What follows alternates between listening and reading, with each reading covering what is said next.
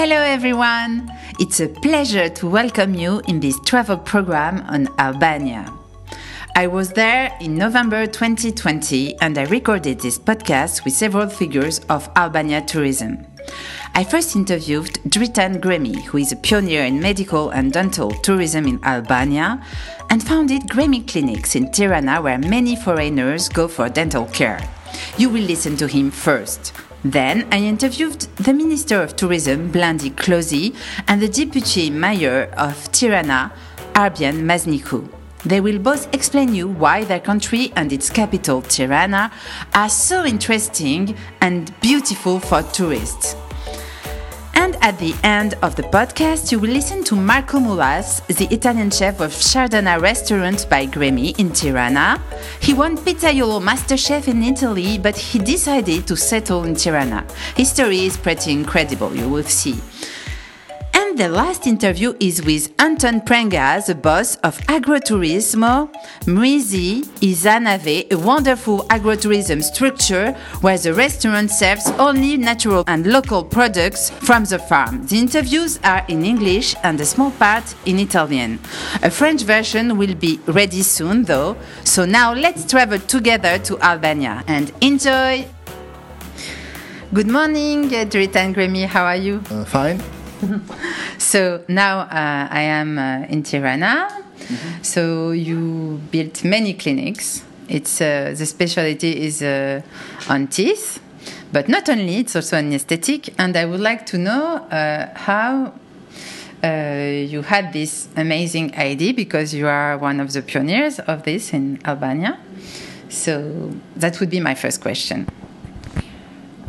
Kush uh, si e keni si të ka ardhur kjo ideja duke qenë se je një nga pionerët e kësaj gjëje në Shqipëri? Ok, pikë së pari unë të uroj mirë se ardhin dhe të falenderoj shumë që mm, pranove të vishet në të vizitosh Shqipërinë, të bësh një të bësh e ti një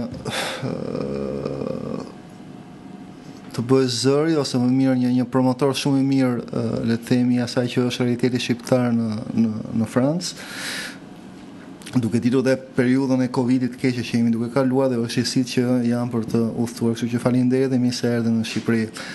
Ë ideja ime ka lindur rreth 13 vite përpara. Unë jam një nga këto refugjatët shqiptarë, emigrantët shqiptarë që kanë ikur shumë vegjël jashtë. Kam marrë në Shqipëri për një punë time për dhëmbër, tregullor dhëmbër dhe nga aty lindi ideja. Uh, first of all, of, all, he says, "Welcome here at Gremi Clinic in Albania." He appreciates that you came and that you choose to be the voice of the beautiful reality in Albania to transmit it in in France. Uh, he started this 13 years ago. He was one of the um, refugees, Albanian refugees in Italy. He went there when he was a little boy, and he had to come here in Albania to fix some of his teeth, and then he had idea in this moment. I'm not very familiar with the history of ref- Albanian refugees. He, he like he left with his family when he was a kid. What happened exactly? Because I'm sure many French people don't know really the story. Uh, nuk është shumë familjare me këtë historinë e refugjatëve të Shqipërisë. Ike me familje, ndoje të ikje, çfarë Jo, kam ikur vetë, kam ikur shumë i vogël. Kam ikur një mosh shumë të re. Kam ikur dhe nuk di asgjë për atë që do më priste. Kam bërë atë rrugtimin tim sigurisht me shumë sakrifisa edhe mundime. Ja kam dalë shumë mirë. Dhe kam marrë në Shqipëri për të sjellë eksperiencën time më të mirë, pas çdo gjë që un kam marrë dhe kam mësuar të themi nga ajo që është ajo bota evropiane, ajo bota perëndimore, jam munduar atë kulturë, atë edukat pune, atë mënyrë të mendurit ta sjell në Shqipëri dhe deri tani ka shkuar mirë. Uh, he left when he was a little boy. He he left alone and uh, with no plan. He didn't know what expected it on the other side. When he was 13 years old, you said? Sa vjeç ishe? Kam ikur 15 vjeç. Uh, 15 years old. It's very young. I'm surprised. What a courageous man. Je shumë i guximshëm sa i Po, kam ri. ikur me një anije, thua? Kam ikur, kam ikur me një anije, kam ikur me një anije, pak a shumë atë, kanë qenë ato anijet që e këtyre emigrantëve që vinë tani nga e, nga Siria, It's uh, it just uh, he went uh, with one of the boats that the immigrants uh, are coming from from uh, Syria and other countries. There, it is war in there. Here was uh, the post-communism thing, Oh, yeah. and it uh, a lot of people uh, left the country those uh, those. Yeah. times. Yeah. Mhm. I mean, what did he study? Uh, ku ke studiuar? Ku ke studiuar? Kam studuar pak në Shqipëri dhe diçka dhe andem atë që kam uh, uh, He studied a little bit here in Albania and something when he went in Italy uh, with the time that he had because he worked all the time. Nuk kam patur shumë uh, mundësi për të studuar, s'kam patur edhe shumë kohë për studuar, se më është dashur punoj shumë shpejt, shumë i vogël. Uh, he didn't have the, a lot of chances and a lot of time to study because he had to work since he at that age. Pra nuk pata kur mundësi të bëja një universitet. He never had the chance to go to the university, Po, besoj që kam bërë univers- kam bërë universitet tjetër shumë të mirë. but he has done another kind of uh, university, uh, the working one, the life one. Dhe ajo që është më e rëndësishme, jam duke kam ndjekur instinktin tim, pasionet e mia, dëshirën time, atë që më ka thënë zemra, thjesht e kam bërë dhe ka shkuar çdo gjë okay, çdo gjë mirë.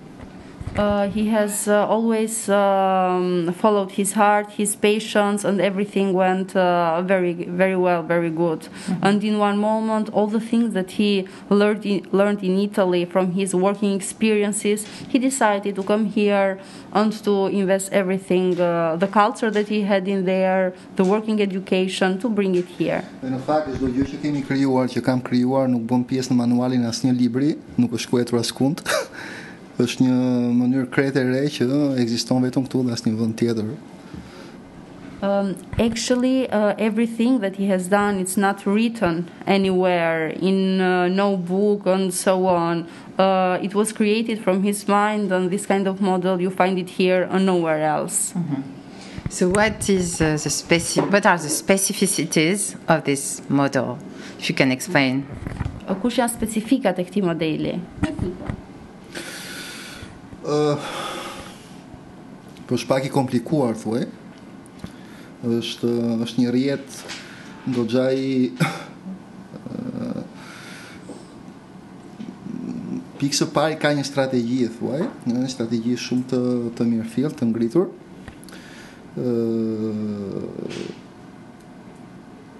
strategjit pastaj strategjia pastaj ndahet me me objektiva të caktuar.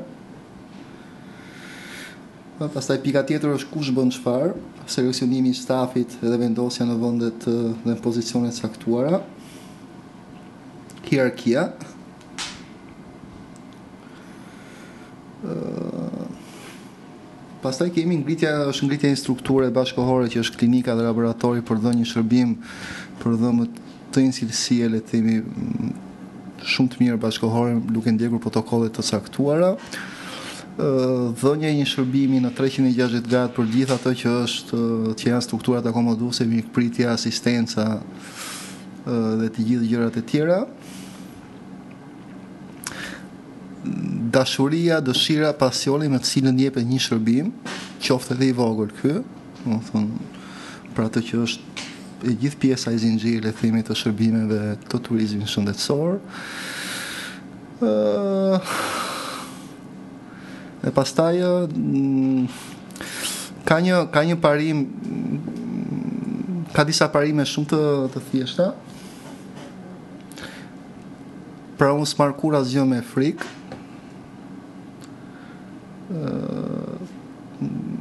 Më karakterizon optimizmi. Pra e shikoj gjithë gjërat me një optimizëm të të një niveli caktuar. I shikoj pozitivisht. E marr çdo gjë si një lojë. Respektoj shumë vetet, veten time, pasionet e mia dhe gjithë vendimarrjet e mia që dalin mburojnë nga shpirti dhe nga zemra, të themi kjo, këto janë shumë të rëndësishme. Ë Dhe këto, pastaj gjithë kjo kërkon vetë mohim, kërkon ë, një punë shumë të madhe, kërkon që ti teqesh shumë nga vetja tënde, ë ndonjëherë kërkon që të mos bësh shtuan dhe dila pushim, kërkon që ti të, të privohesh nga nga shumë gjëra të, të tjera, por që pastaj ke ke këto satisfaksionet tua që i merr i merr me kalimin e kohës. Well, he says that it's a very um, complicated thing, a very complicated model. As it's simple, it may seem, but from the backstage, it's very complicated. First of all, one of the strongest points is um, the strategy that he has built. Then the goals that he has uh, made for himself and for all the staff. Then a very important thing is to the selection of the staff Mm-hmm. Uh, the moment when you decide who does what and when is very important. Also, the moment. Another very important thing is, uh, let's say, uh, how he has organized everything in here. There are uh, the departments, the responsible of the departments, and so on. So it's like a a chain where everything uh, works uh, mm-hmm. perfectly. Uh, another point is the let's say the modern facility that he has built. The the two clinics that already work the one that's that will work in a in a couple of weeks and all the structure the hotels and everything. This kind of uh, let's say i think it's a strong point of this model. Also the protocols that we use. We are very strict. We don't touch the quality and the health of the patient and the, one of the most important things is that we, is that we offer a, a full service, a closed cycle of services at 360 degrees. So by picking up the patient at the airport, our hotels, the bar, the restaurant, aesthetic center, the clinics, uh, the labs, and so on.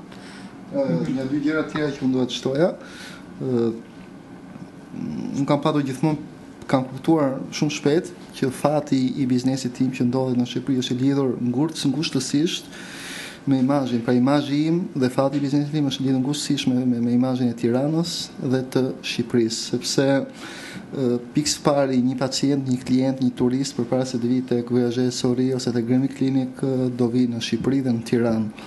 Pra sa më pozitiv, sa më mirë tjetë mi imazhi i Shqipërisë dhe Tiranës, aq më i fuqishëm, aq më i fortë do jetë dhe brendi i i Gremi Klini dhe kjo gjë është shumë e rëndësishme. Ajo që më ka ardhur gjithmonë keq është perceptimi i Shqipërisë i këtij imazhi shumë negativ në botë.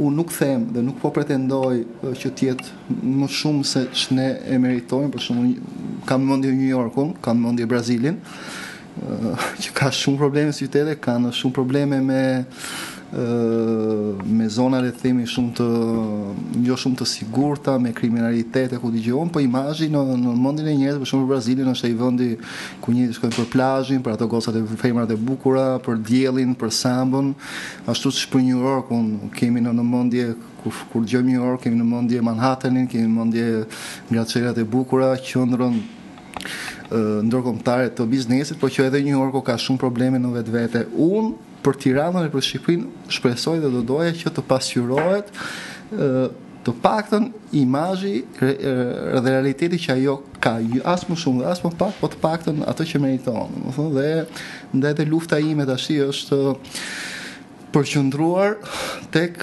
edhe tek imazhi, do të thonë, edhe tek perceptimi që duhet të kenë francezët, belgët për për imazhin e Tiranës dhe Shqipërisë, sepse është vërtet një vend ë ku realiteti është shumë shumë shumë shumë më i mirë, më pozitiv se ai që perceptohet jashtë. Uh, another important thing is that um, he uh, immediately has realized that the image of Albania is very connected to the success of his uh, his business, because one person that comes from abroad he doesn't come directly at Gremi Clinic. He first of all comes in Albania and in Tirana. Um, if these two places have uh, not a good image, of course it will affect the the business. He takes the example of New York or Brazil. Uh, he says that these are, of course, beautiful countries, interesting countries, but they have a lot of problems. In Brazil, we know there are a lot of uh, not very safe.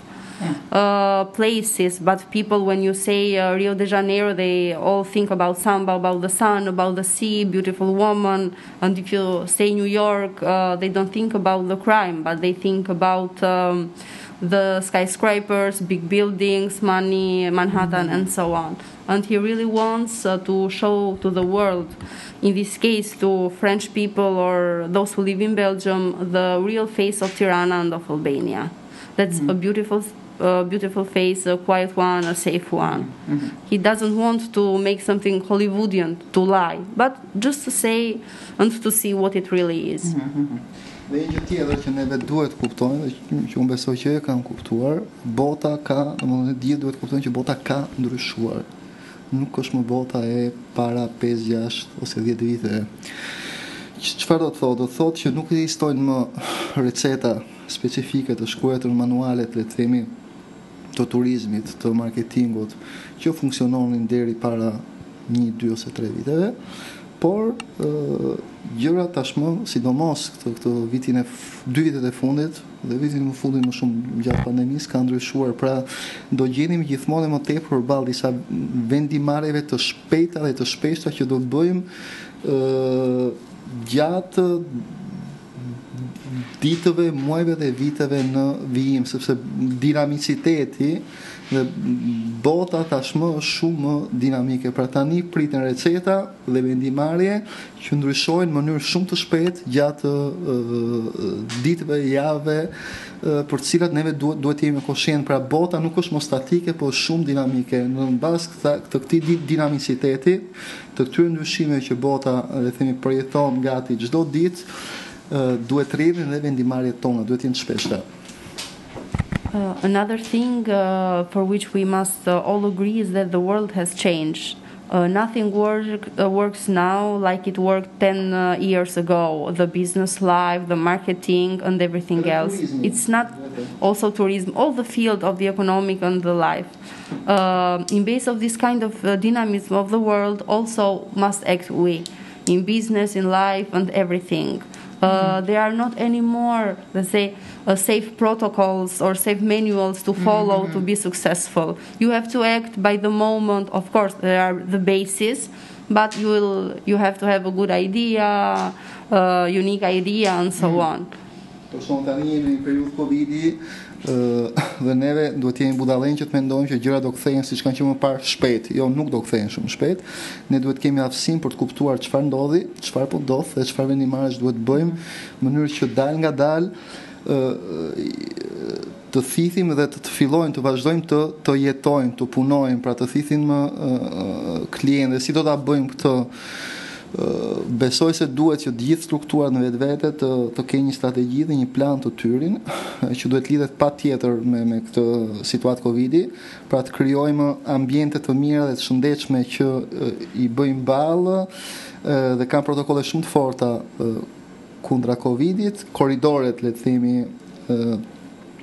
anti-Covid janë shumë të rëndësishme, analiza tamponat e shpeshta besoj në momentin që niset dikush në, në avion në aeroport dhe mbërrin, pra unë mendoj jam për një tampon që bëhet dy herë si momenti para nisjes dhe momenti që që arrim. Pra duhet të aktuojmë disa ë, leva, disa strategjira të tjera që i përshtaten dhe i bëjmë ballë situatës cilët neve po jetojmë. Pra nuk mund të presim as që të kthehet ë, normaliteti që kemi jetuar deri para kësaj situate shpejt, nuk mund të presim as që ose vdekjen tonë ose le- letargun tonë pra duke ndetur brenda, duke u mbyllur, duke mos jetuar, duke mos punuar sepse jeta hecën përpara, bota hecën përpara, ditët kalojnë, vitet kalojnë dhe as kjo e dyta nuk është zgjidhje të themi.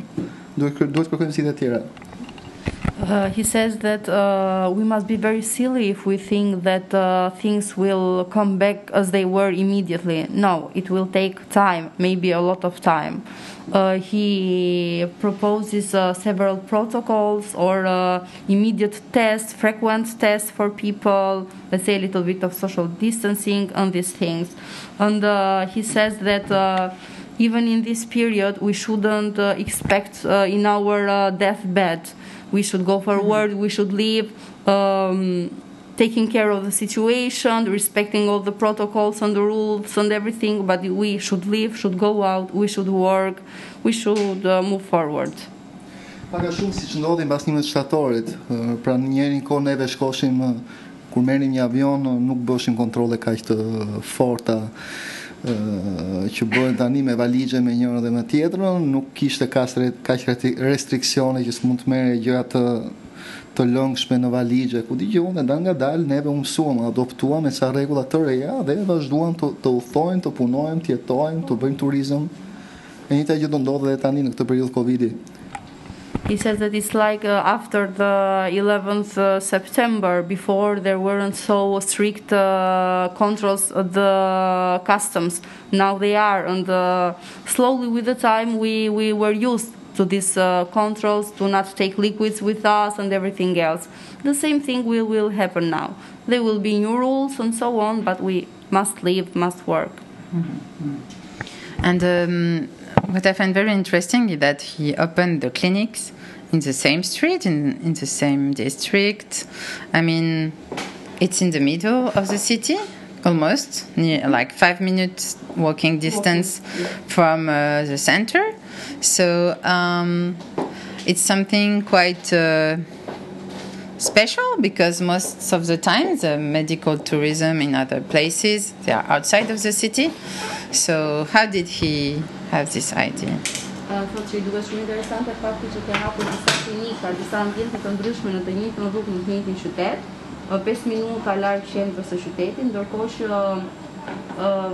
të tjerë që bëjnë turizëm shëndetësor normalisht i bëjnë këto paksa jashtë qytetit. Si të erdhi kjo ide, domethënë çfarë më Po ka qenë deri diku për të qenë i ndershëm, ka qenë e detyruar si ide për dy për dy arsye. Arsye e parë që neve nuk unë nuk pata një disponibilitet ekonomik të tillë që mund të blija një tokë dhe të ndërtoja një strukturë shumë të madhe që të kushtonte miliona euro. Kështu që mundësia që unë kishte ishte të filloja dal nga dal me një strukturë të vogël dhe të merja struktura të tjera më të vogla për gjatë rrugës, le të themi për t'ju përshtatur ose ambiente të tjera më të vogla për t'ju përshtatur këtij realiteti të madh që unë kisha në mendje të ndërtoja. Do të thonë kjo kjo është arsye e parë. Pra nuk kisha disponibilitet ekonomik dhe kisha mundësi vetëm të merja ë, struktura subjekte me me qira për t'i arrituar dhe për t'i futur në shërbim të të saj që ishte projekti më i madh. E dyta kur e kuptova që gjithë kjo mund funksiononte, kisha mm, kuptova një diçka tjetër ë që do sillte shumë më tepër ë benefite jo vetëm për komunitetin që jeton këtu përgjatë rrugës, pe edhe, po edhe për të gjithë qytetin, do më thënë, dhe kuptova që ky do ishte misioni, misioni im, pra të mos i ngurtësoja të gjithë energjit, paran, edhe të ardhurat në një të, të mos i fusja brenda një burg, le të themi tiku në shri Tiranës, por t'i shpërndaj në mënyrë le të themi homogjene ë në në në në në në shumë subjekte le të themi të qytetit, duke dhënë mundësi njerëzve pra turistëve edhe të dalin jashtë, edhe të bëjnë pak shopping, edhe të frekuentojnë të njohin qytetin, pse jo edhe të flasin për qytetin, dhe nga ana tjetër i jep mundësinë edhe këtyre bizneseve të vogla që të të profitojnë le të themi nga ky fluks njerëzish turistësh që vjen që vjen çdo ditë. Pra kjo është gjëja ka qenë zgjidhja më e vështirë, shumë e vështirë, por është më e mira, më e bukura e që mua më jep më tepër satisfaksion sepse edhe nga ana sociale, nga ana shoqërore është ajo që i shërben më shumë qytetit, vendit e kështu me radhë. Uh, there are two reasons why he created this model. Um, the first one was uh, his uh, impossibility to have all that money to buy some land uh, out the, of the city and to build uh, some big buildings to make it in there the medical tourism. So the only possibility that he had was uh, uh, working, investing, uh, renting uh, places where he could, uh, could offer other services. Uh, when he saw that all this was was good, was working, the impact was good, he decided to, to go on this street and to invest even more. The second reason is that in this way uh, the patients knows better Albania and Albanians. They don't go in a single structure and to stay close in there, but they walk through the streets, through the different shops, markets. They go shopping, they talk to the natives, they walk the same streets, the same, uh, go in the same bars as them. So uh, also the cultural part is even important in this kind of model. Um, Por, është për të theksuar që ë, të gjithë strukturat e tjera që kanë lidhur në Shqipëri, pra këtë e them me shumë ë, përulje dhe themi, shumë modesti që na kanë kopjuar. Okej, pak a shumë kanë ndjekur të njëjtin model zhvillimi dhe kjo është gjë e e, e mirë. Dhe kjo është gjë e mirë dhe mua më pëlqen. Dhe dyta që është më e rëndësishme, ë mua më pëlqejnë gjëra që nuk i bëjnë të tjerët. Pra më pëlqen të projektoj gjëra që ë që dalin nga nga mendja ime, nga vizioni im, nga nga një dëshirë ime dhe besoj që gjërat unike, ato gjëra si bën kusht tjetër janë ato që funksionojnë edhe më tepër. Kështu që ky është një motiv më shumë që unë ë, e atuova le të themi dhe zgjodha këtë lloj këtë lloj sistemi pra të shtrirë, të shtrirë të të futur le të themi në të të të të, në të gjitha si, si mund ta quajmë të të injektuar le të themi pak a shumë në gjithë rrugën, në gjithë lagjen, m, pra të më përpos ndortuar një sistem tjetër, një strukturë shumë të madhe ku çdo gjë bëhet aty brenda. Është gjë që mua më ka ka pëlqyer më tepër të bëj.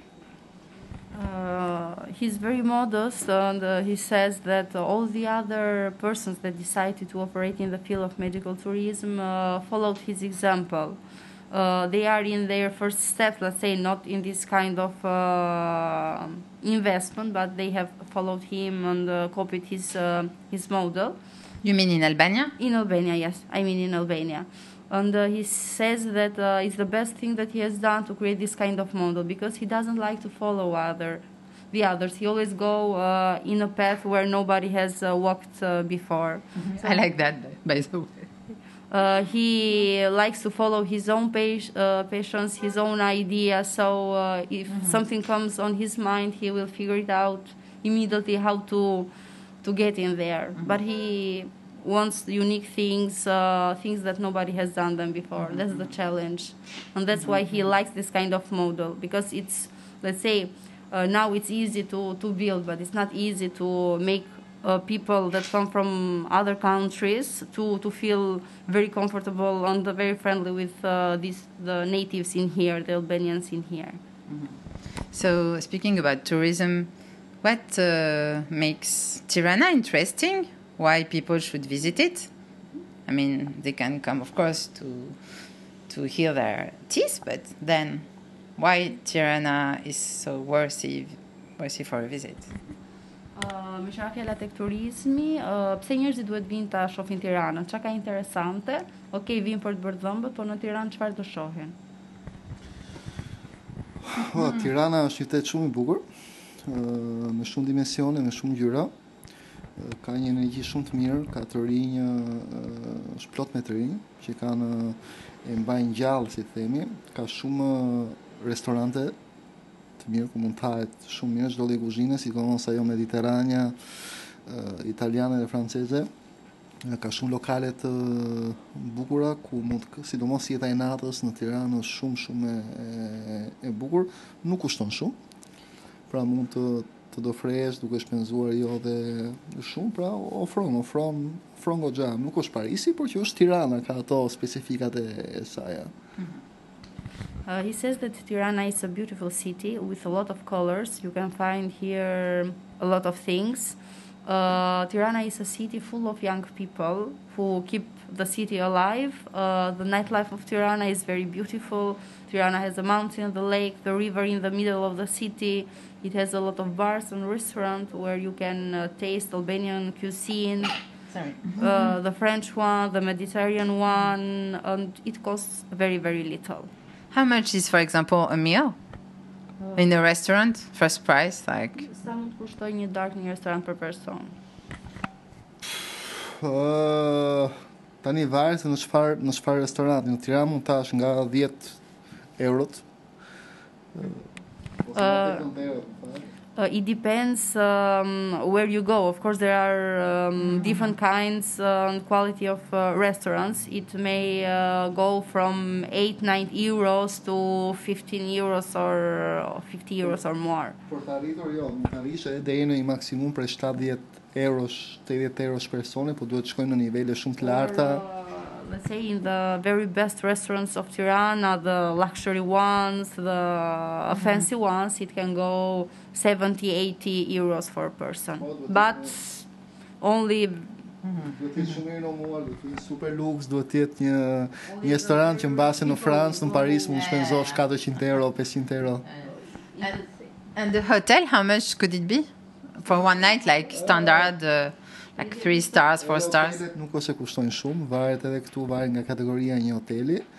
Ë, Mund të nisemi mund të nisemi nga një minimum prej 20 eurosh nata deri për të arritur në një 150-200 euro nata, po Um, also in here there are uh, different hotels. Uh, you, we can start from uh, 20 euros per night and to arrive to 150, 200 euros per night.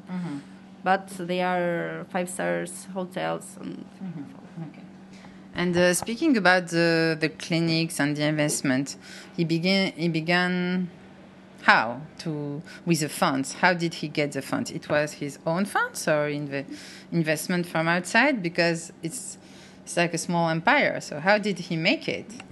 Thotë që kjo që kanë ndërtuar është një perandori e vogël, nuk është thjesht një biznes. Uh, si e bëre, kush ishte investimi fillestar, i kishe nga të jashtëm vet, si e fillove këtë biznes? ka filluar me 3000 euro.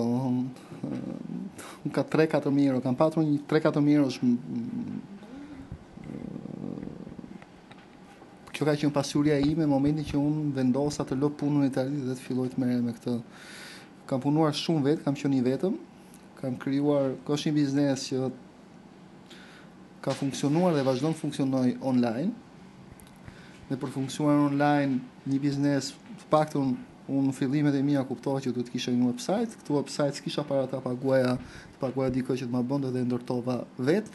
Për dhe vetë zdia si ta bëja një website, që mu desh të blej një kompjuter, kompjuter të studioja vetë, ë, kuptova si bëhesh një website e ka ndërtuar vetë, pastaj kuptova një gjë tjetër, që ku website ë, si puna e saj ë, patës bukur, që për ta shitur dhe ta çosh në një dyqan, pra ke nevojë për një dyqan, në në këtë rast më duhesh një dyqan virtual, ë, ë, dyqanin virtual e kisha sepse ishte website-i dhe reklamimin duhet ta bëja në rrjete sociale, në Google dhe në Facebook. Pra kam studiuar edhe këto këto hallka vet, pra si bëhet një promocion, s- ku duhet bëhet, kush është targeti, kush janë grup moshat, kush rëndësia një artikulli e kështu me radhë. Pa kam punuar pa fund, vet kam punuar 5 vitet e fundit e para të, të punës time ë kam qenë i vetëm dhe me ja dy bashkëpunor të bashkëpunëtor të tjerë, dy kemi qenë 2 3 4 veta maksimumi dhe gjërat pastaj dal nga dal kanë kanë rrjedhur kështu për shumë vite, për 10 vite unë s'kam futur asgjë në xhep, çdo gjë që merr investoj, çdo gjë që merr investoja dhe dal nga dal, dal nga dal, dal nga dal, gjërat rriten dhe eh, arrin këtu ku jemi. Unë kam bërë dhe investime në kokë për të cilat dikush më ka thonë që je i çmendur ose nuk e ka kuptuar, por momentin po që më pas kanë rezultuar goxha goxha efikase. Pra nuk kam patur një fond nga pas, nuk kam patur dikë që më ka dhënë para nga pas, e kam nisur çdo gjë nga zero, nga hiçi me me këto 3000 euro që thash dhe dal nga dal e kam e kam rritur. Um, he says that at the beginning it was only him, his computer on 3,000 euros. All his savings when he left the job that he had in Italy and decided to start uh, something on his own. The job in Italy was in hotels, yeah. Yes. Um he didn't knew anything. He knew that he needed a website to to promote uh, the product, but uh, he didn't have the money to pay someone to do the website. So he day and night studied the rules of the marketing online, how to build a website, and so on. And he created his own very first website. Then with the he then started to to make uh, the first campaigns and everything else on Facebook on Google. And um, after that he had one two three other people with him. Things evolved. Uh, he went forward and now we are here. Jo, është për të dheksuar që ne kemi patur rritje shumë të forta, rritjet tona janë gati të pabesueshme. Ë, Zakonisht të gjithë startupet ka një gjatësi për 3 vitesh. Pra zakonisht një startup 3 vitet e para, do mbas 3 viteve ose vdes, ë, ose mbjeton dhe hecën përpara. Joni fal Zotit mbjetoi dhe zakonisht ka një kurbë. Është si puna e avionit që ngrihet dhe pastaj dal nga dal fillon uh, uh, krijon një stabilitet që ecën vetëm uh, drejt, mund të ketë pak ulje, pak ngritje, po as ngritje të forta, as ulje shumë të forta, të forta. Joni ka qenë gjithmonë kështu. Mm, Kjo është mm, kjo është ndryshimi, do të thonë, edhe sot që ne flasim në qershor, në korrik dhe ngushtë, të fola për rritje për 60-70%, që zakonisht janë rritje të një startupi që sapo ka nisur, ndërkohë që ky nuk është më një bebi vogël, nuk është më një startup, po tashmë është edhe vazhdon të hesi gjithmonë ë, po shpjegoj këtë gjë. Uh, another thing uh, to be underlined is that uh, normally uh, the life of a startup is three years. After three years, um, it survives and just goes on, or it fails. Um, his businesses, he doesn't know this kind of, let's say, uh, graphic. So to go up and then to re- to get a stability and just to to go forward. He's just like this, always going always increasing, increasing, increasing. That's the line of the graphic, just like that. So uh, even in this pandemic situation, he talked about uh, increases of uh, 60%, 70%. So uh, thanks God and thanks to, to his strategy. Le të themi që kemi unë nuk jam kënaqur kur, kam pasur gjithmonë diçka të re për të bërë, diçka të re për të investuar, kam pasur gjithmonë një vizion, ë, kam parë gjithmonë një dritë, një objektiv, një dëshirë shumë të madhe për të rritur, për të rritur, për të rritur, për të rritur, nuk jam kënaqur kur me një me një gjendje le të themi letargu, një gjendje të qetë. Gjithmonë ka qenë dëshirë e madhe për të rritur dhe kjo rritje ka ardhur. Pastaj një pjesë e investimeve janë suportuar edhe nga banka, pra kemi bërë dhe ë, kreditime nga bankat për aparatura dhe për gjëra, që janë gjëra normale le të themi, jemi suportuar dhe i diku edhe nga nga ato. Um, he says that he's never satisfied. Uh, he doesn't like that uh, that quiet situation where everything goes uh, goes okay. Uh, he always has something to improve, something new to try, something new to to invest. Of course, um, uh, now that the thing is so big, it's not a little baby anymore, but it's uh, as you said, a little empire. Uh, some of the investments are supported by by the banks with some uh, leasings and so on, but it's normal nowadays. But how uh, does he explain that even in the COVID time, it kept increasing, increasing, increasing, and that's, you know, on a flat uh, thing? Si e shpjegon të rritjen tënde, si e shpjegon rritjen tënde edhe në kohë Covidi, që Po besoj, besoj që unë bëra një hap, bëra bëra një hap shumë të guximshëm në kohë të vështira dhe kur askush nuk do ta bënte dhe në, në, momentet kur kompetitorët tanë që janë në Kroaci, në Rumani, në Hungari, në Tunizi, janë në, Egjipt, ishin në gjumë, pra ishin të të kurrë në mbrojtje nga Covidi, ne dolëm në sulm dhe tham do hapet dhe ishim gati tre javë ose një muaj përpara të gjithëve. Dhe kjo na bëri që ne të bëhemi unik tek tek këta. Zgjodhëm një strategji tjetër e tham që, okay, është Covidi, po, do ta respektojmë. Është një pandemi, po okay, jemi të përgjeshëm për këtë gjë, por ne do jetojmë, ne do mbrohemi, ne do strukturohemi, ne do atujojmë protokolle, masa, po jeta do vazhdoj, puna do do vazhdoj. Në fakt kështu ka kështu ka ndodhur.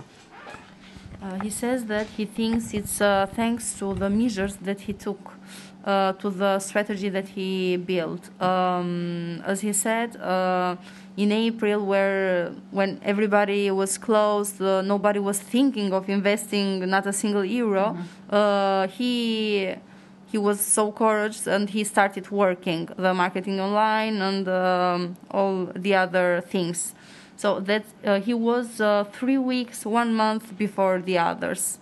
All these steps before the others. Në fakt suksesi sukses është gjithmonë ky që ti të jesh një hap përpara të gjithë tjerëve.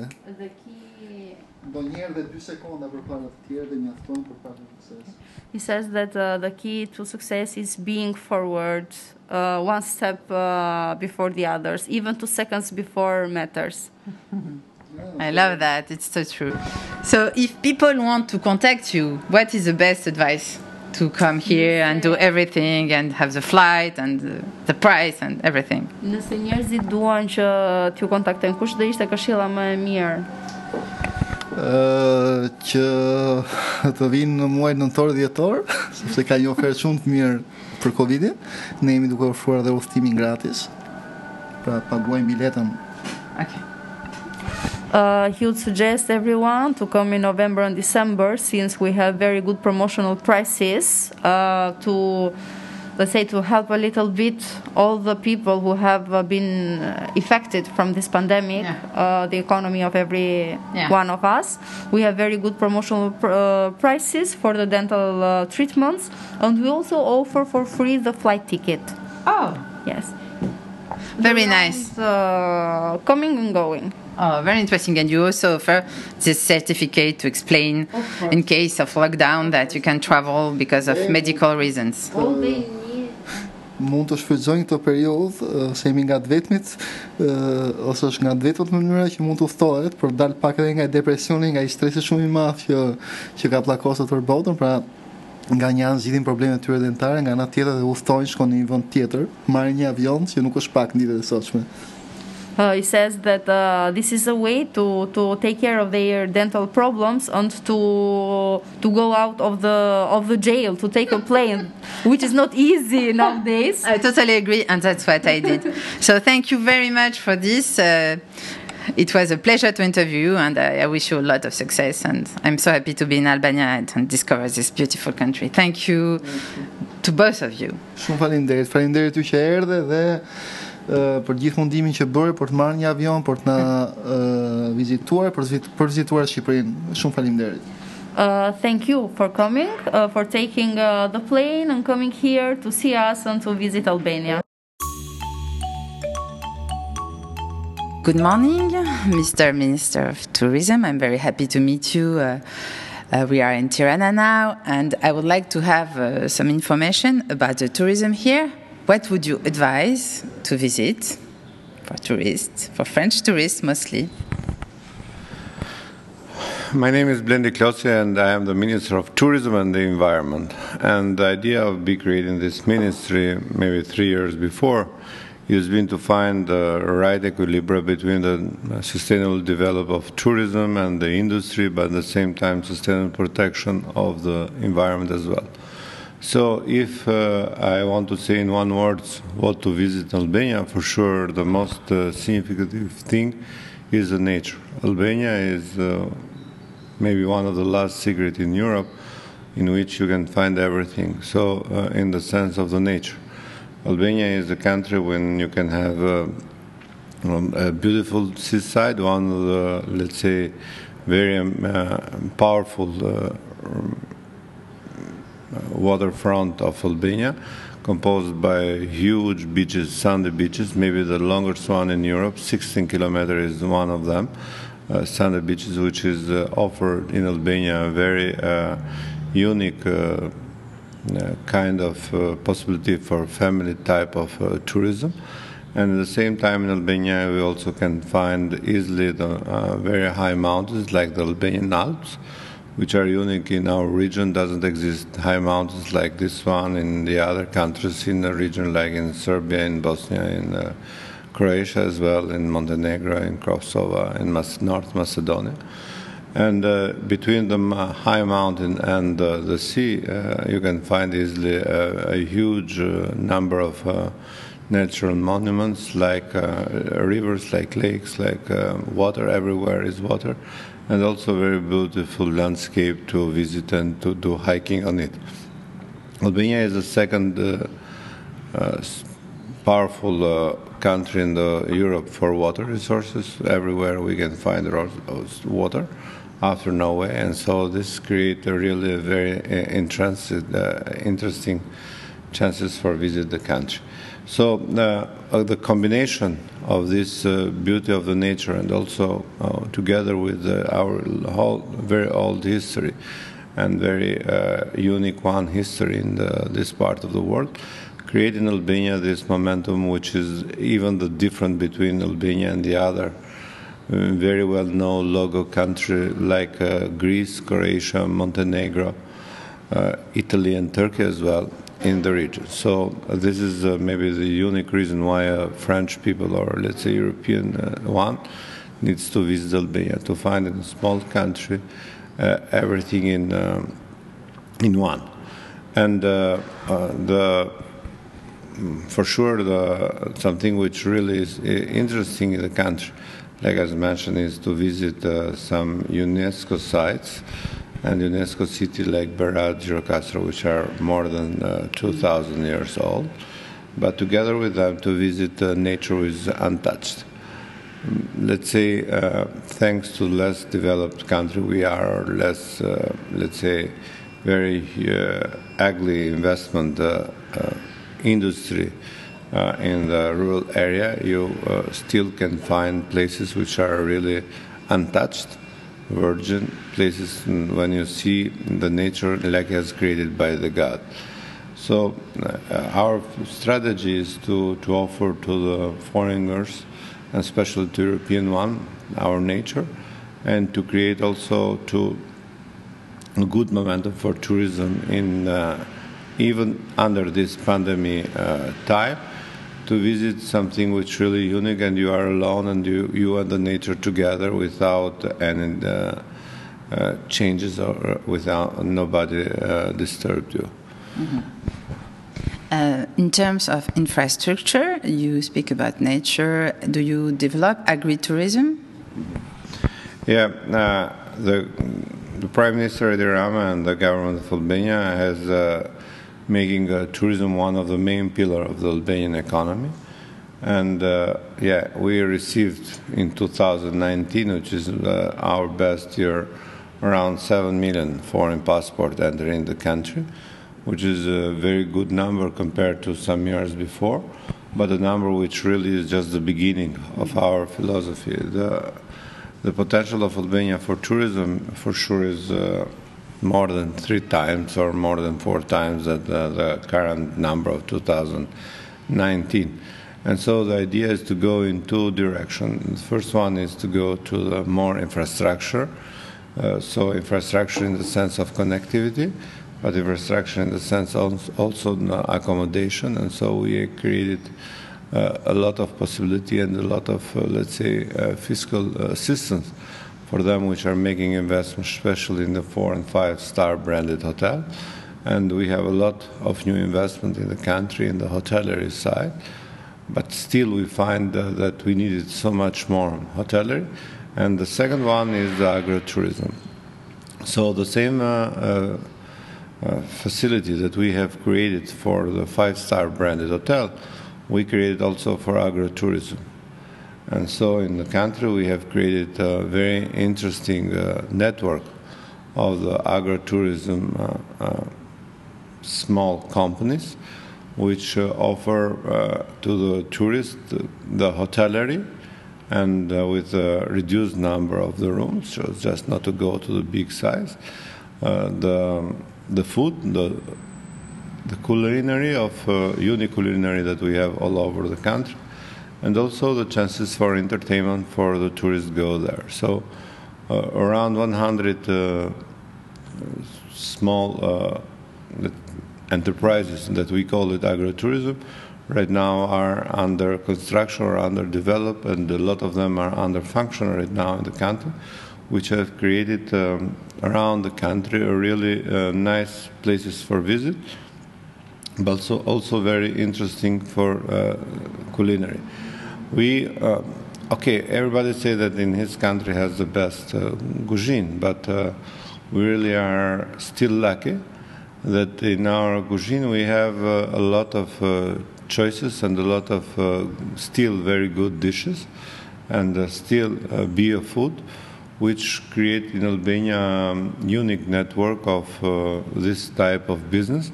And until right now, if we check in what the tourist which has visited Albania, especially in 2019, uh, and even before the country, one of the strongest uh, moment in Albanian tourism, for sure, is culinary. So it's a unique one, and uh, you, you really, I hope that you will test it by yourself. Mm-hmm. And since it's the, the best proof, and uh, in the north and the south, and uh, even in the everywhere you will find uh, something different to, to taste and to, to enjoy. Mm. What would be your favorite dish, Albanian dish, let's say?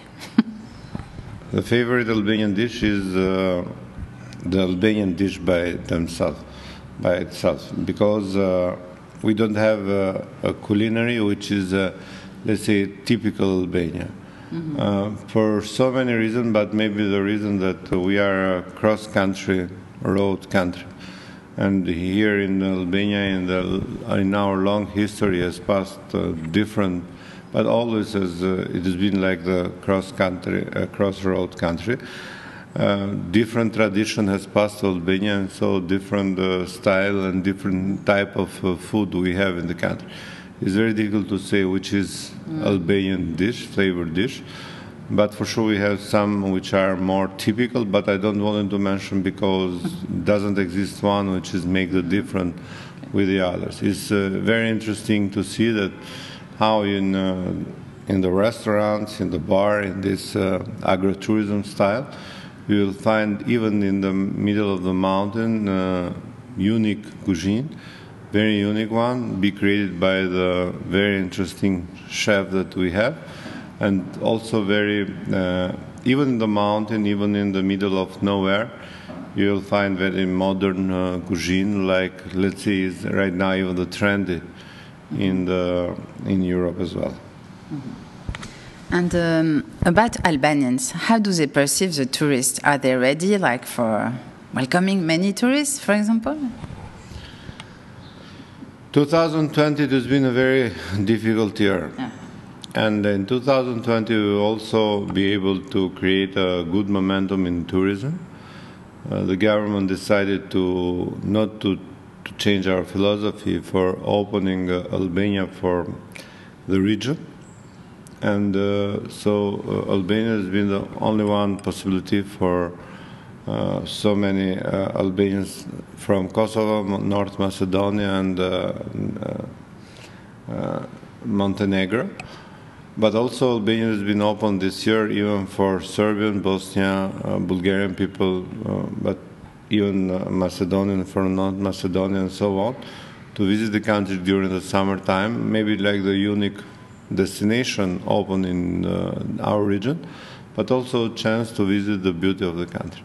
And uh, we see that uh, it has not been uh, so easy to find uh, hotels in Albania, even during the two months of uh, very intensive summer. But we see that, yeah, really we are out of the capacity, so we needed much more investment. And so, to be back in your question, if uh, we are ready to invite more than 7 million, 8 million foreign tourists, I see that we need to change the attitude. It's very difficult to find space during the summertime, but we need to open Albania 12 months a year.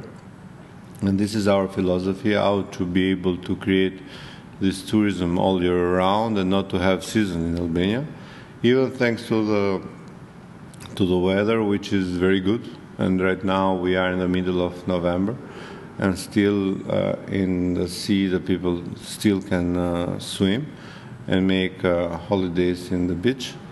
So and uh, like here you see that still is good. You can uh, you will have sun more than 300 days a year. So all our philosophy is how to open Albania 12 months a year and to create here a momentum for making tourism uh, without a season for sure need much more advertising, but also much more capacity, much more infrastructure, which is uh, maybe the main object uh, of the state budget to create as much as we can all the infrastructure which is dealing uh, uh the seaside with uh, the cities, the bigger city, with the new airports that we want to build in Vlora and in Kukës and also one in Saranda. So three new airports will come so soon in Albania. And together with uh, the existing one will create a good infrastructure. So uh, talking about the infrastructure, we need to improve more and we are doing that. But something that we don't want to change uh, is what you say, the hospitality. Uh, Albanians are famous for the hospitality and uh, are famous for their smile when they meet uh, foreigners. And something that we don't need to change is our smile, very friendly smile to the foreigners and to welcome that.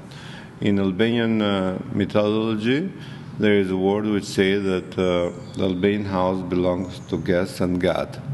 So this is our philosophy that uh, our country belongs to the guests, and we are uh, more than welcome. Never happened anything uh, against any foreigners in this country, and so this is one of our, let's say, uh, good momentum in our history. It's very interesting what you say because people, when they don't know Albania, they have this strange idea that it's not safe. So it's good that you just remind that nothing happened to any foreigners. So, how is uh, the safety condition for tourists here? I don't think that exists any other uh, more safety country than Albania in the current Europe compared to even to your country and the other. Yes, I know. Mostly right now, unfortunately. Yeah, um, the Albanian uh, situation, especially for the foreigners and for the tourists, is uh, with zero problem, zero zero problem. And like as mentioned, we are still lucky that uh, a small country that we are, uh, we know very well the situation, we know the people, and also we uh, welcome still with big heart uh, the foreigners. So, for the safety story, we are the safe, uh, safest one uh, for sure in the region and Europe as well. And uh, about uh, communication, how do you intend to communicate about tourism in Albania in the next months, maybe next years? About uh, the advertising, I mean, uh, for sure we want to to do as much as we can for opening Albania for more investor first. So we want to show our country like the best place and the last one in Europe for strategic investor, for hotellery, for uh, high-end hotels, especially in the south of Albania, which right now is under, let's say, a booming of investment in making more hotellery and uh, resorts. And like I mentioned, the infrastructure and connectivity.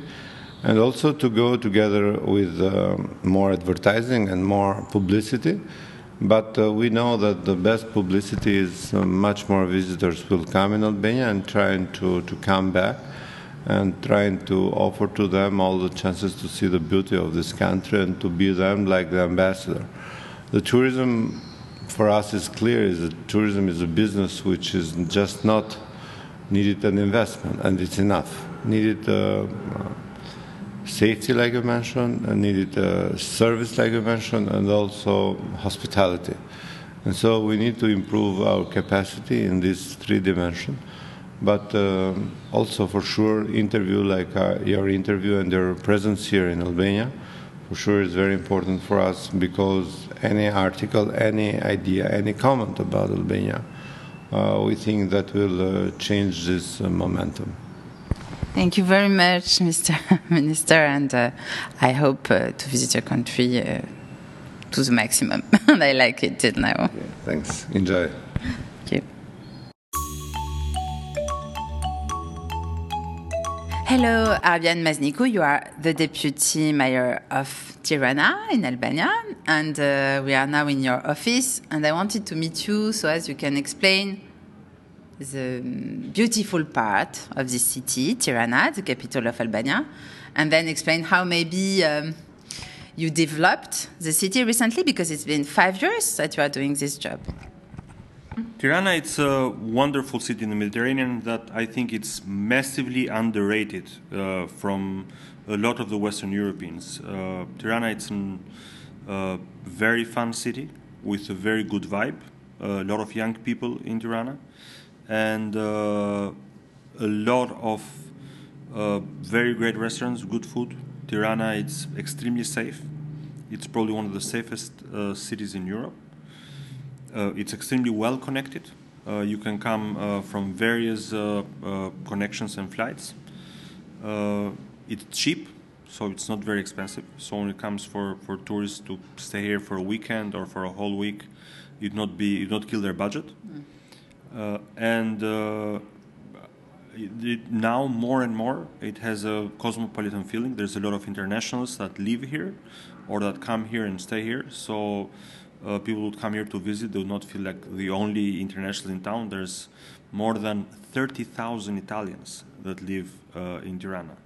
Oh, I'm surprised. It's huge. It's a huge number, and there's uh, more than 87 different nationalities of people that live in Tirana.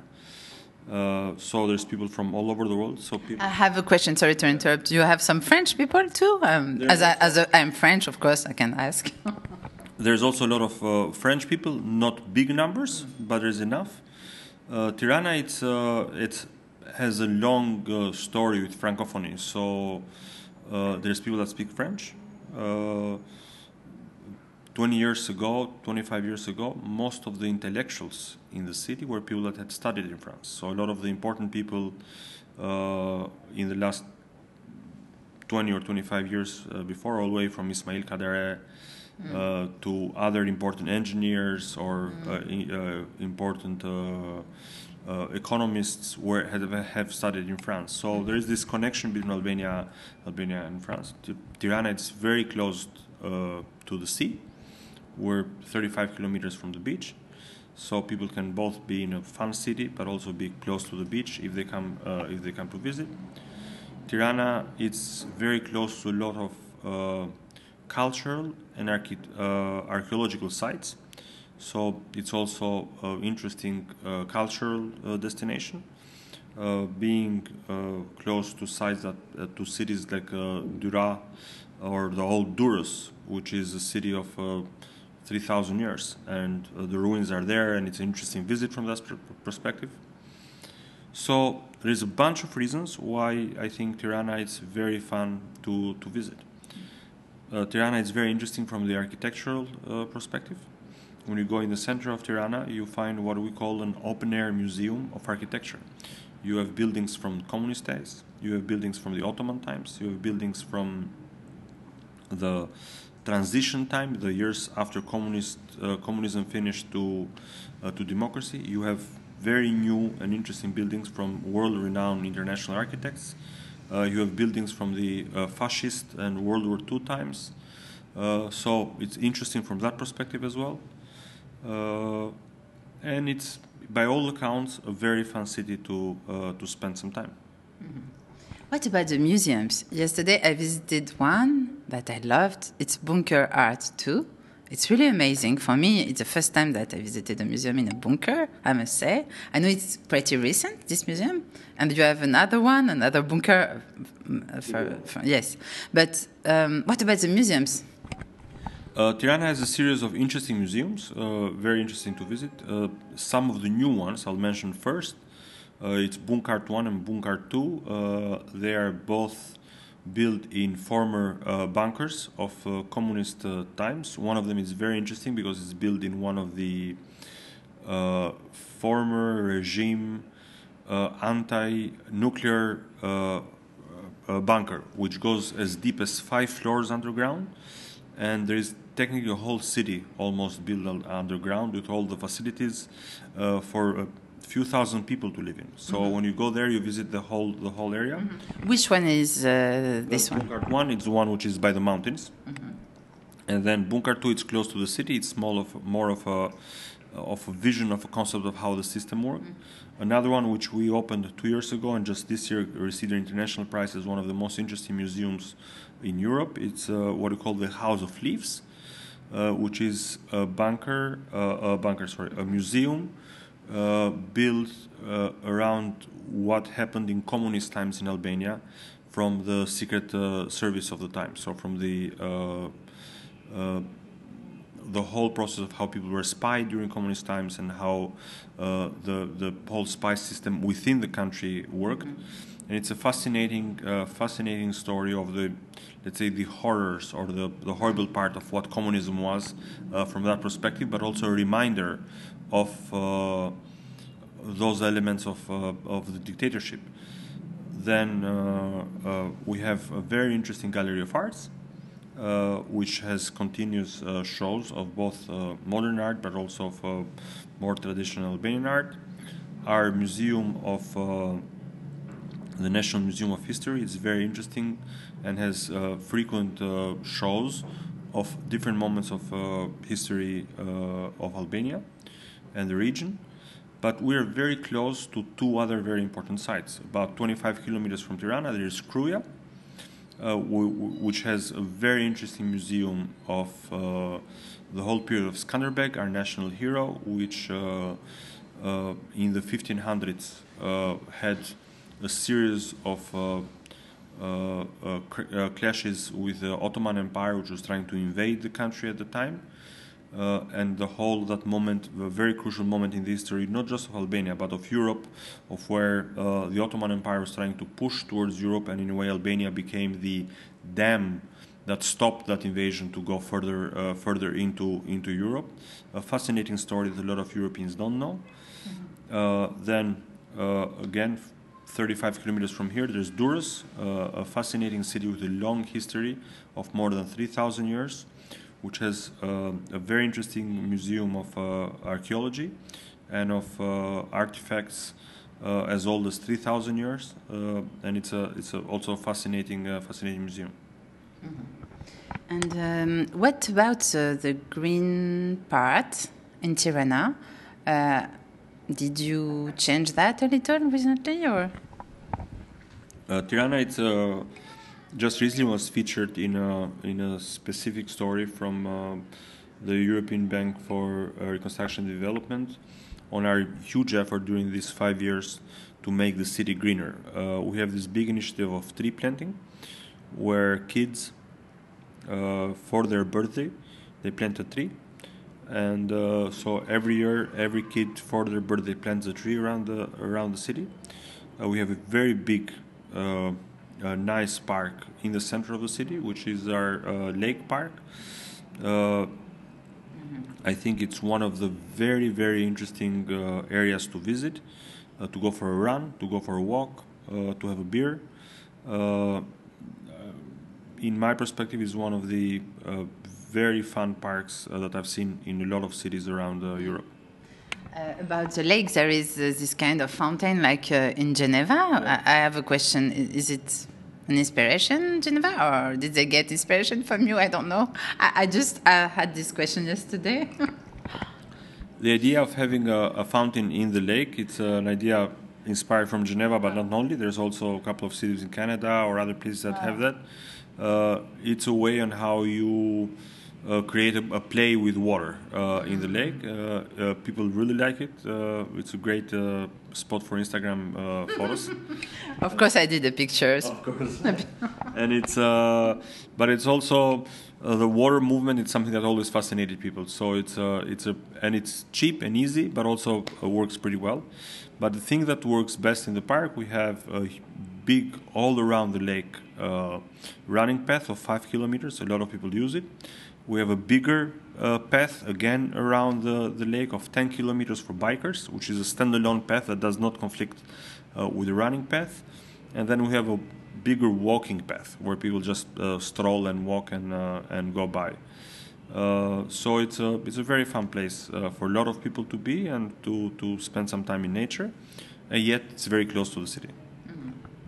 And since you are working here, what uh, what are the big changes you made personally in the city with the mayor, I guess? Uh, our focus of work in the last five years has have been to make the city more livable for people. We believe that uh, a lot of this is not a problem just of Tirana, but a lot of people, a lot of cities around uh, around the world have been have had a shift uh, towards making cities more friendly for cars or for transport and less friendly for people. And then sometimes we have forgotten the fact that cities, first and foremost, uh, should be used from people, from individuals. So we've been focusing on that as a principle, and we've done a lot of pedestrian roads, a lot of parks. We've invested in uh, in markets where people go and buy stuff and trade stuff. Uh, uh again, uh, by food, We've invested a lot on the greeneries in the city, so planting trees, so there's a lot of shade in the city. Uh, Tirana, it's a Mediterranean country. Uh, average uh, temperature in January, it's seven plus seven degrees, and uh, there's a lot of sun. So people need shade when there's a lot of sun. People need to be able to walk in shade.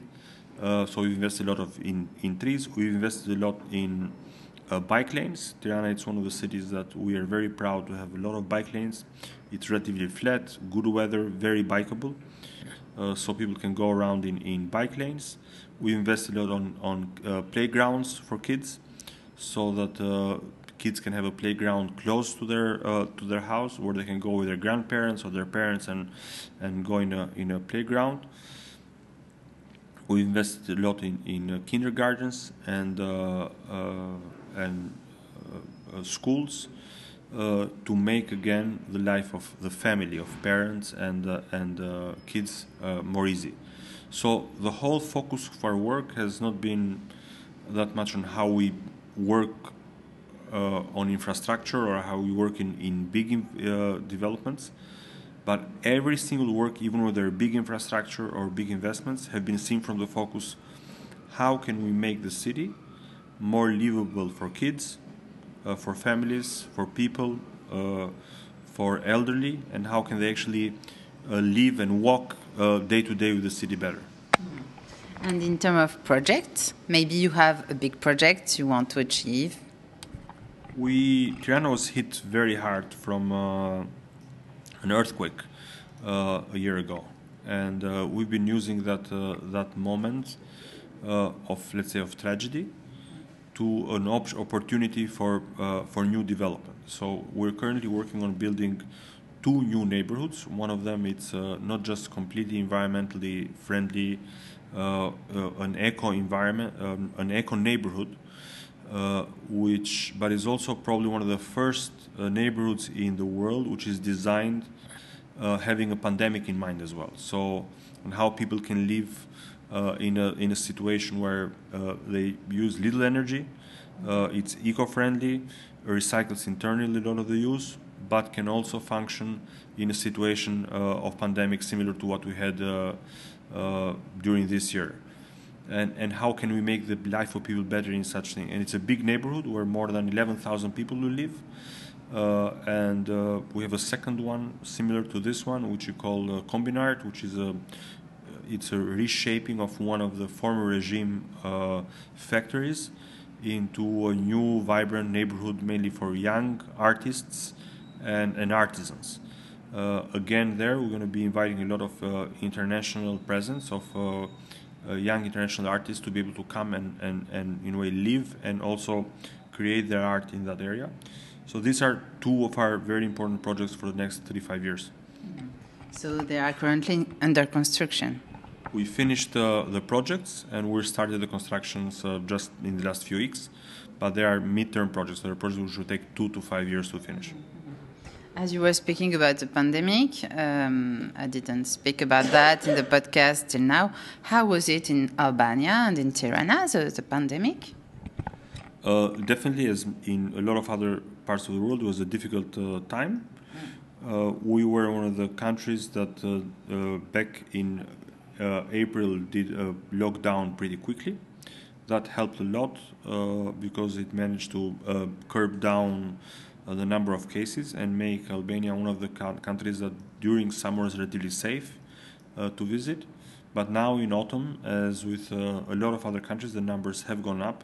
However, Albania still has a relatively low number of infected, a relatively low number of deaths, and people that are hospitalized compared to mm-hmm. other countries in the uh, in the region or similar sized uh, cities. Uh, I think that uh, the weather, uh, which is relatively warm, uh, still in in Tirana, the fact that people spend a lot of time outside. people in Albania have a hard time getting inside in their homes. They like to spend a lot of time outside are all elements that have helped on uh, the numbers to be in a relatively uh, low level compared to uh, what, we're hearing from other countries. Okay. And uh, one last question it's about uh, the history um, in uh, Tirana. What is the oldest part? You can see, you know, French people, European people in general, they love history, they love to see the oldest part. I know that Tirana was destroyed a little, some part, and so, what would be the best old part to see? Tirana, it's a relatively new city from that perspective. Uh, Tirana, uh, 2020, if it was not for the pandemic and the earthquake, was meant to be the year, the hundredth year of uh, hundred year of the city. Yes, I, I saw that on the main square, and I was like, no way, it was the year of the pandemic. Bad luck, actually, but But we won't forget our 100 years. Uh, it was really a special year. And uh, for another 100 years.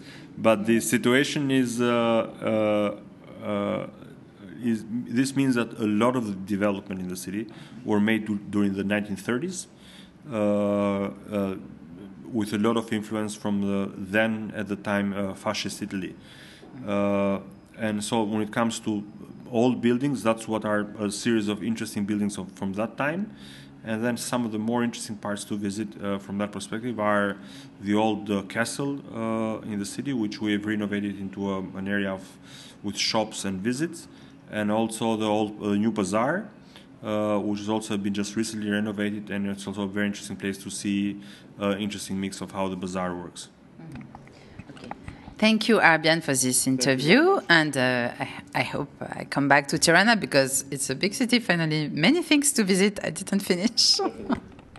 Please, uh, you're welcome in Tirana, and I guarantee you, you or whoever from the friends that's listening to us comes to Tirana, you'll have a great time. Thank you. bye bye.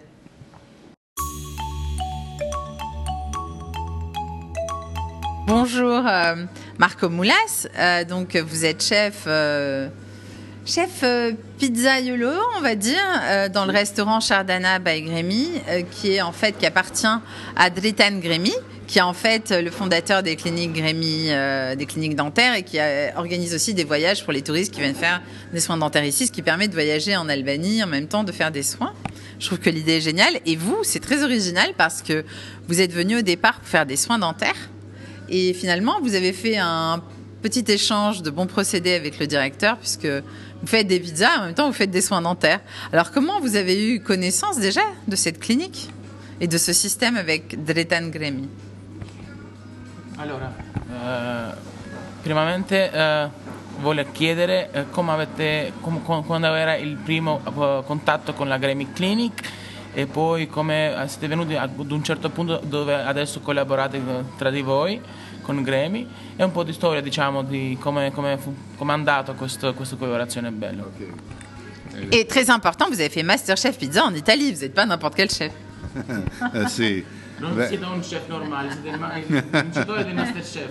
Beh, sì, dai, ci siamo conosciuti nel 2015 con Dritan perché io dovevo venire a fare delle cure odontoiatriche e poi da lì è nato una sorta di amicizia perché comunque Dritan è una grandissima persona, quindi eh, si fa presto a diventare amici. E da lì io continuavo nel mio percorso italiano di Master Pizza Chef dove avevo le puntate, quindi venivo qui, facevo le cure e poi andavo in Italia. Quindi da un certo punto di vista la clinica mi ha portato fortuna, no? Perché poi quando sono venuto a finire i lavori sono tornato in clinica da vincitore e quindi loro mi hanno fatto le feste, mi hanno, eh, mi hanno, dato, mi hanno dato, proprio questo, questo, questa accoglienza, no? diciamo. Da lì poi è nato anche il desiderio da parte di Drittan di dire un giorno faremo una pizzeria insieme, faremo qui, tu mi darai una mano? E io le dissi sì, perché no? Ok. Ed eccomi qua oggi a, a dargli una mano a, a creare questa pizzeria con prodotti italiani, albanesi, a me piace molto lavorare sul territorio, ok? E quindi iniziamo questo percorso. E le, pia- le piace eh, Albania? Molto. Tirana è una bella città in espansione, ma quello che mi sorprende di più, è, che mi ha sorpreso di più, è stata la gentilezza delle persone, il modo che hanno di, la voglia che hanno di crescere. Molto bello. E per i denti, ehm, perché eh, venire qui? ehm, E non in Italia? eh, sì, No, perché... la, la- la verità. La- la. La ve- no, no, la verità è che in Italia purtroppo mi avevano, io ho avuto dei problemi ai denti dove ho avuto dei grandi problemi, cioè, e non mi hanno mai risolto. Arrivato in Albania mi hanno risolto tutto. Per me è una cosa straordinaria, quindi non posso che dire grazie, capito? Quindi assolutamente straordinario per me. Quanto è? Mm, ehm, bastante eh, Quindi diciamo che Sì. in Italia Allora in Italia è un rapporto da 1 a 3, nel senso che in Italia io avrei speso qualcosa come quasi tre volte quello che ho speso qui, senza tutte le coccole, come si dice le coccole? Eh, le attenzioni sì. che invece hai qua, ok? Quindi la chiamata tutti i giorni, come stai? Perché io ho avuto dei- degli interventi importanti, ok? E io oggi se rido veramente è grazie a loro, quindi non posso che dire bene. Ok. Euh, grazie et euh, bonne continuation alors. Grazie a, il vostro gra- proseguimento. grazie a te, grazie a voi, grazie al vostro lavoro. Merci.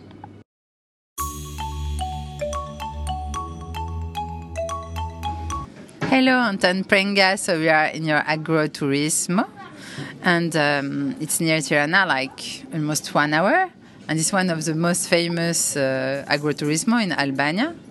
And I'm very happy I tried it because it's all natural products. So first, I wanted to know how you made this uh, amazing place. What's the history of here?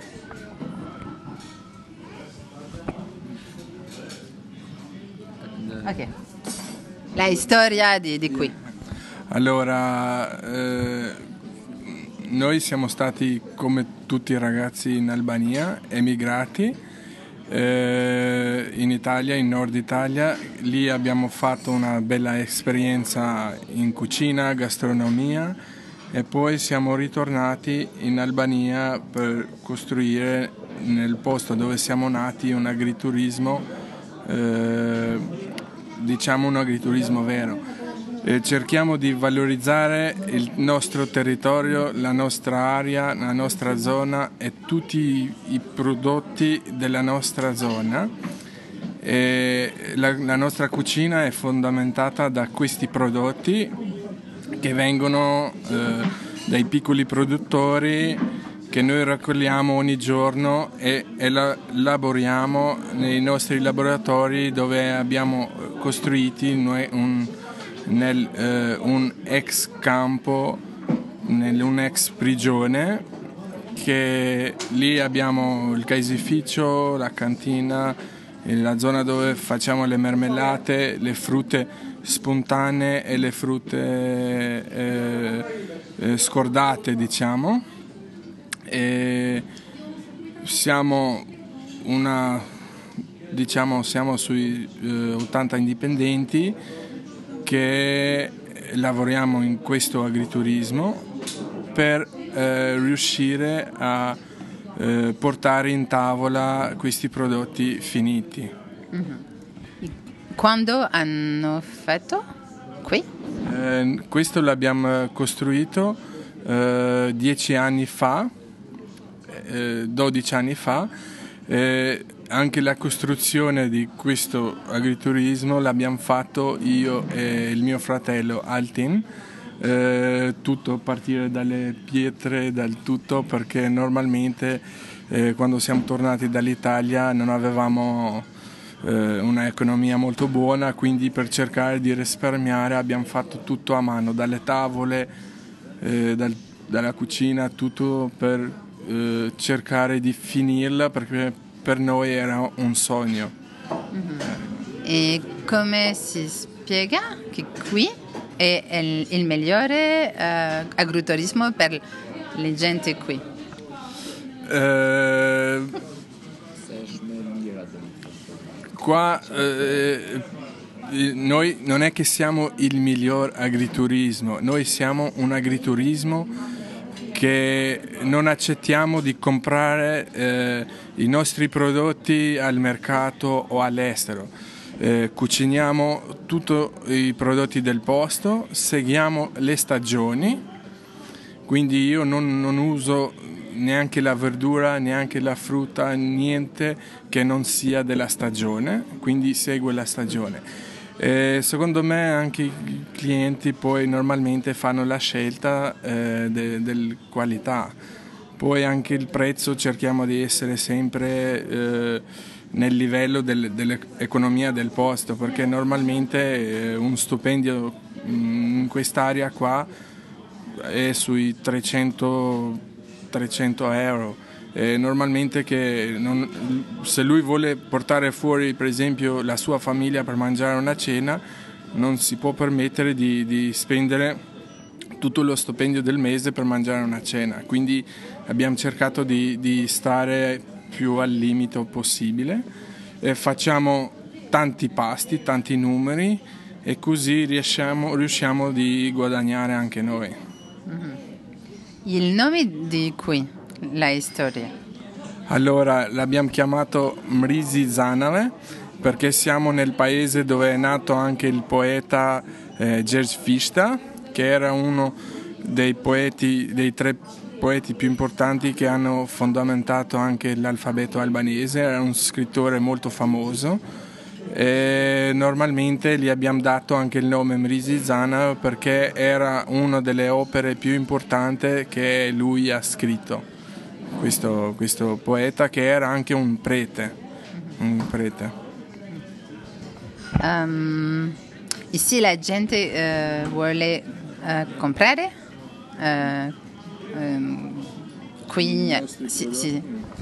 allora essendo che noi lavoriamo con tanti, eh, tante famiglie, eh, per avere la materia prima buona, noi normalmente eh, le famiglie, eh, noi, con il nostro consumo le famiglie cercavano di crescere nel produrre.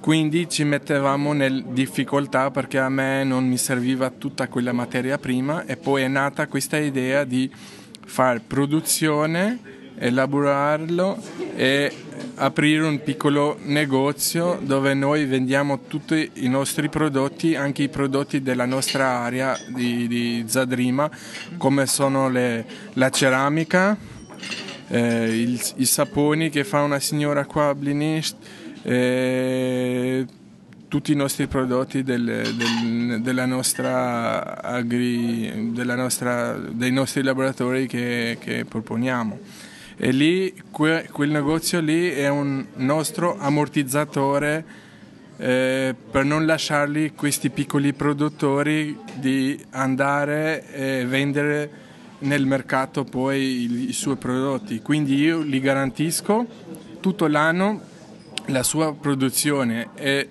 cerco di spingere sempre di, di crescere nella produzione. E questa è anche la nostra soddisfazione che cresciamo insieme con i produttori, che così eh, quei produttori là eh, sono i fondamenti del nostro agriturismo. Perché se sei in un posto, che ne so, in Francia o in Italia, vuoi fare un agriturismo, normalmente non produci tutto te, ma vicino hai un casificio che fa formaggio buono, uno che fa il salume un, e te vai, compri e cucini è un po' più diverso. Invece noi qua in quest'area non trovi una materia prima del posto elaborata bene e per questo siamo dovuti a farli tutto noi. Mm. Okay. E, quanto, è, um, quanto costa per mangiare qui? Allora, da noi costa un pranzo, una cena eh, sui 15 euro in media. Mm. Okay. Molto bene, grazie mille. Grazie a voi. Ciao.